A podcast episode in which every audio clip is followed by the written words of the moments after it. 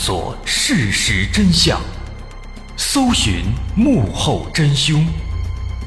欢迎收听《绝密档案》。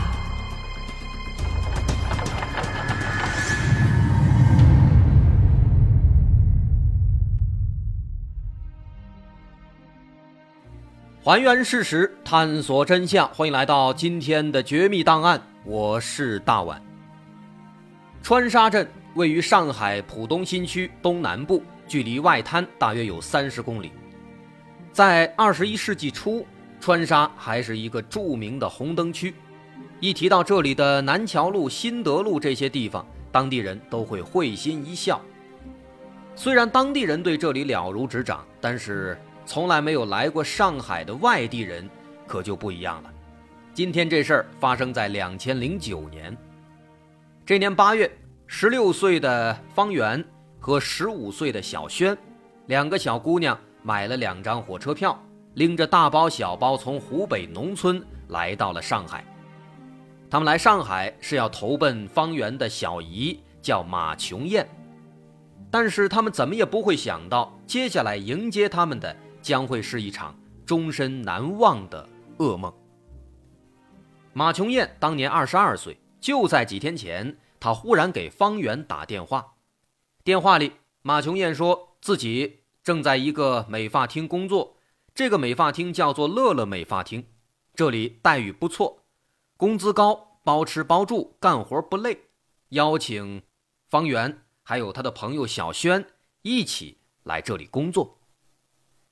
在两个农村孩子眼里啊，上海那是一个灯火通明、高楼林立的新世界。而美发厅又在著名的浦东新区，这里更是全国乃至全球知名的金融中心。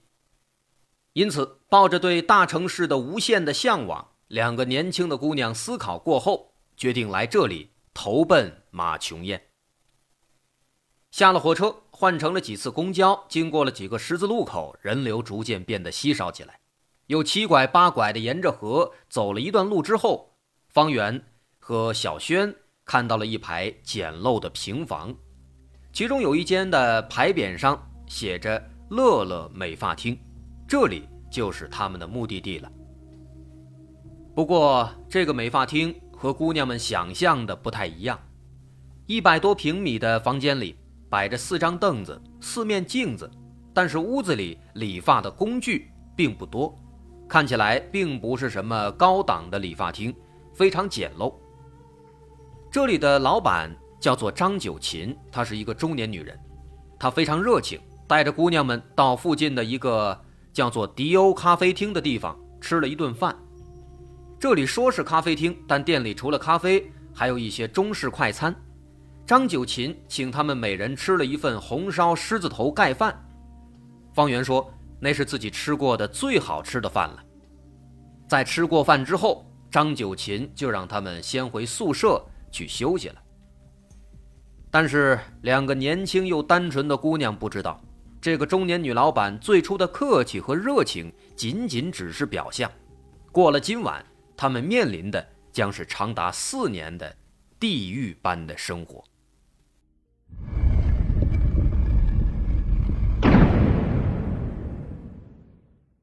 这里的员工宿舍是在美发厅的阁楼里。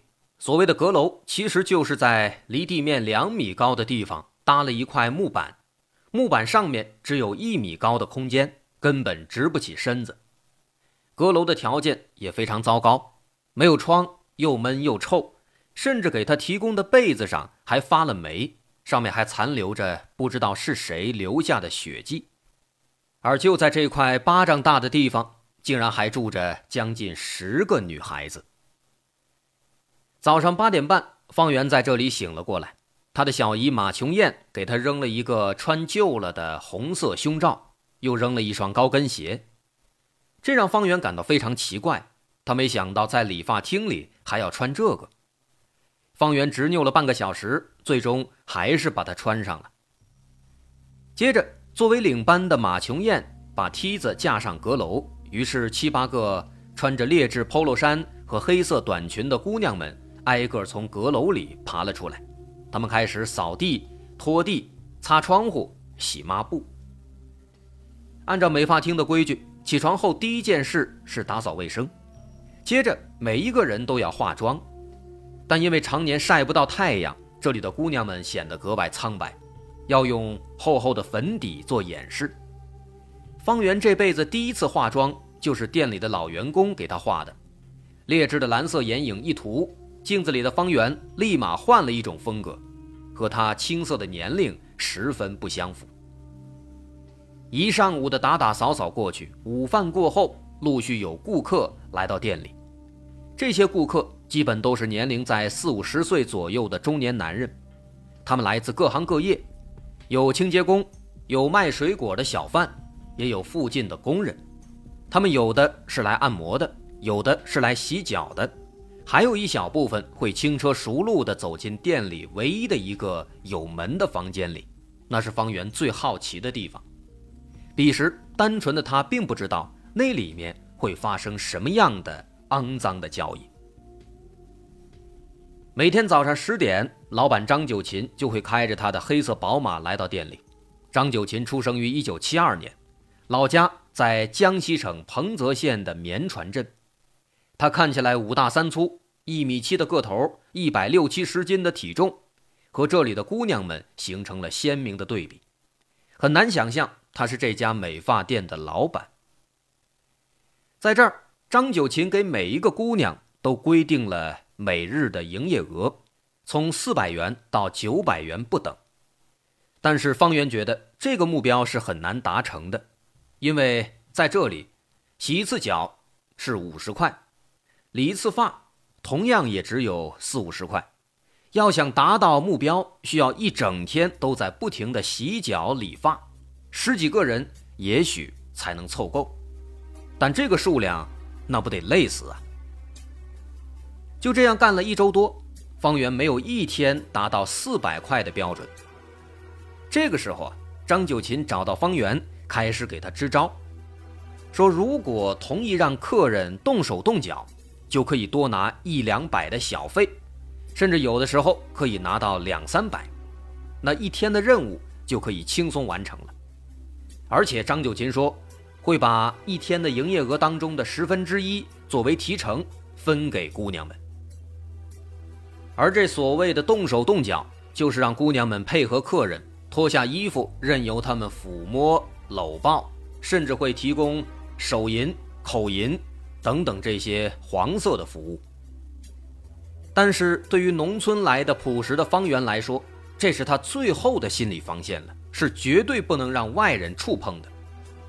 而在这家店里，这些已经成为了常态。一般新员工到店里半个月左右，张九琴就会暗示他们可以通过这样的方式来赚取提成。张九琴有一个养女，叫做小世。进店时，他只有十四岁，是所有人里年龄最小的，就连他都没有逃过张九琴的魔爪。很快也开始提供色情服务，就像其他的大多数姑娘一样，方圆在听完张九琴的建议之后，自然是拒绝的。但他怎么也不会想到，前几天还客客气气的请他吃饭的张九琴，忽然性情大变，他开始恶语相向，不光骂人，还故意在客人面前刁难他，让他洋相百出。感觉事情不对以后。方圆试图托人向家里报信，于是没多久，他的妈妈打电话到店里询问。而这样的情况，张九琴见多了，随便几句谎话就搪塞了过去。电话一挂，张九琴立刻掐着方圆的脖子，一直把他推到了后面的按摩床上，接着扯头发、揪耳朵、打耳光，屋子里啪啪作响。打了几分钟之后。他让店员们去接了一桶水，几个人七手八脚的想把方圆的头按进水里，方圆不断的挣扎，但瘦弱的他双拳难敌四手，没多久他就像倒栽葱一样被插进了水里。这还没完，被捞出来之后，他的屁股又被打了十几棍子，疼得他一整晚都没睡着。这些惩罚只是冰山一角。美发厅的惩罚手段可以说是花样百出，用棍子打，抓着头发往墙上撞，倒立，甚至用缝衣针扎脚指甲。就连姑娘们睡觉的阁楼也能被当作惩罚工具，在那里的天花板上吊着一根铁钩，可以把人绑着倒吊在上面；而按摩室里踩背时用来搀扶的铁杆也能把人倒吊起来，成为一种惩罚的手段。就这样，在这些惩罚措施下，这些姑娘们苦不堪言，也被迫进行着色情服务。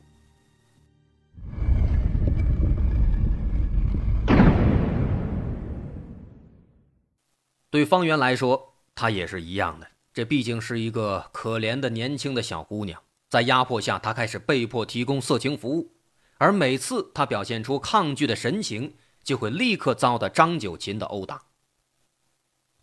当然，我们要说的是，方圆并不是最可怜的一个，在所有人里被折磨的最狠的是一个姓李的姑娘。她一九八八年出生，二十一岁，个子高挑，长相也不错，但性格比较内向，而且有一些口吃，不善于和人交流。也正因如此，他可能两三天都挣不到一分钱，完不成任务。就会经常被张九琴当着大家的面殴打，这也算是起到了一个杀一儆百的效果。没过多久，张九琴也开始让方圆他们拉新人进来，不然就威胁他不给饭吃。在不断的折磨下，他们只好联系老家的朋友。于是没多久，店里又陆续来了不少新的姑娘，比如方圆的远房表妹徐慧和小轩的好朋友王佳。徐慧之前本来就学过理发的，听说方圆在上海的理发店里工作，就想来投奔他。在徐慧来的那天晚上，方圆彻夜未眠，他觉得良心不安，但他没有办法，只能转过来又安慰自己，说可能这就是大家的命吧。就这样，店里的人数上升到了十几人，这些姑娘大多是被同乡或亲属诱骗进来的。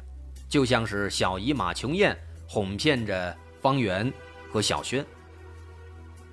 其实除了方圆和小轩，马琼艳还骗来了包括自己侄女在内的六个女孩。更有甚者，一个姓程的姑娘把自己的亲妹妹都介绍了进来。正因如此，为防止他们逃跑，在这些人里，只有老员工或张九琴信赖的员工才有资格站在靠近美发厅的。门口的地方，而那些新人或者是有逃跑前科的姑娘，她们连多看几眼门口都有可能被惩罚。讲到这儿，可能有朋友会好奇了：这个张九琴，她又不是二十四小时都在店里，那这些姑娘们完全可以在晚上偷偷的逃走啊。事实上啊，也确实有逃跑的，但是每次。都会被张九琴抓回来，而且张九琴牢牢的掌握了这些女孩的心理，在他的计谋之下，这些受害者逐渐的就变成了加害者，而那些新的姑娘也就更难逃跑了。比如这里面有一个女孩叫王菲菲，他是这里资历最老的员工之一，在他刚刚来的时候，张九琴就跟他说：“等你们年龄大了，就放你们回去。”但是每次有女孩逃跑，张九琴就会又说：“你们看，又有人辞职不干了。这下店里人手不够了，那多余的活就得先让你们干着。”这样明日复明日，他们也逐渐的丧失了希望。王菲菲也不打算逃跑了，他开始把这种绝望施加在其他的姑娘身上，谁不对劲，他就去告状。一旦有人逃跑，他马上就采取措施。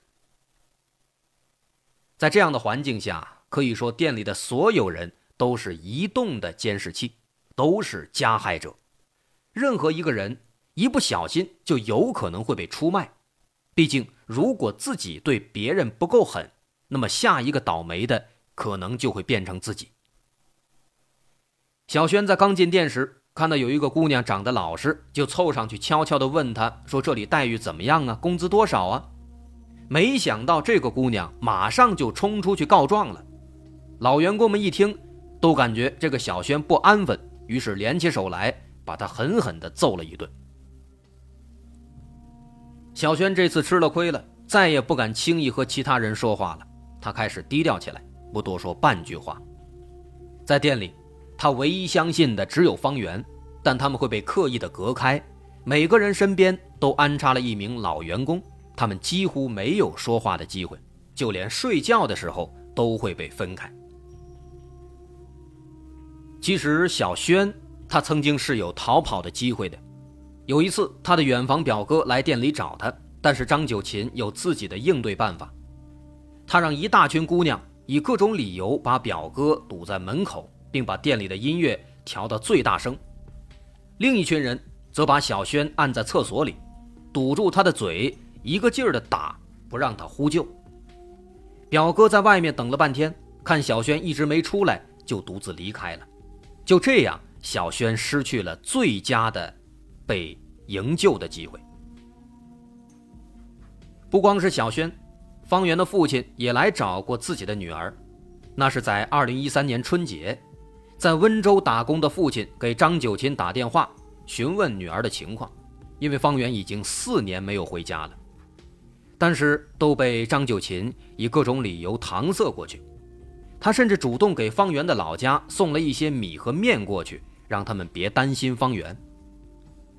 但挂掉电话，转过头来，张九琴就怒气冲冲的一拳打在了方圆的右眼上，威胁他说：“别再让父亲打电话过来，否则这辈子都别想回去。”于是方圆只好被迫给家里发了一条短信，他假装自己在外面不想回家了。他说：“如果你们来找我，我就和你们永远断开联系，再也不回去了。”而这番话。让方圆的弟弟非常愤怒。没多久，方圆的弟弟回了一条短信，他说：“好啊，方圆，你现在出息了，家里容不下你这尊大佛了，你在外面好自为之吧。”就这样，家里人救援的可能性被直接抹杀了。在这样的情况下，美发厅俨然成为了逃不出的地狱，姑娘们成天被困在这里，不知道什么时候。才能离开。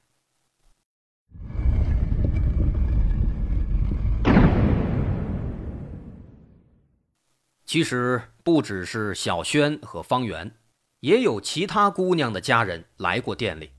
张九琴很热情的接待了他们，还让姑娘们现学现卖，给家人剪了头发。当然，张九琴和马琼艳全程跟着，丝毫不给他们单独说话的机会。最严重的一次，一个姑娘的父亲来店里找女儿，父亲非要把女儿接走，结果愣是被张九琴闹进了派出所。他污蔑这个父亲，说他骚扰其他姑娘，其他姑娘们纷纷出来做假证，导致这位父亲被关了半个月才放出来。而这个姑娘在知道以后，试图割腕自杀，好在被其他人及时发现救了下来，这才保住了一条命。这样的悲惨的故事在这里还有很多很多。那么至此，相信大家开始好奇，这个张九琴他到底是何许人也？他凭什么可以这么猖狂，动动手指就把人关进了派出所？是不是在他背后有一些能量啊？在这个犹如地狱般的可怕的美发厅里，方圆和小轩他们的结局又是怎样的呢？我是大碗，大家稍安勿躁，稍后下节咱们接着说。如果您喜欢，欢迎关注我的微信公众号，在微信搜索“大碗说故事”，点击关注即可。好，稍后下节咱们再接着说。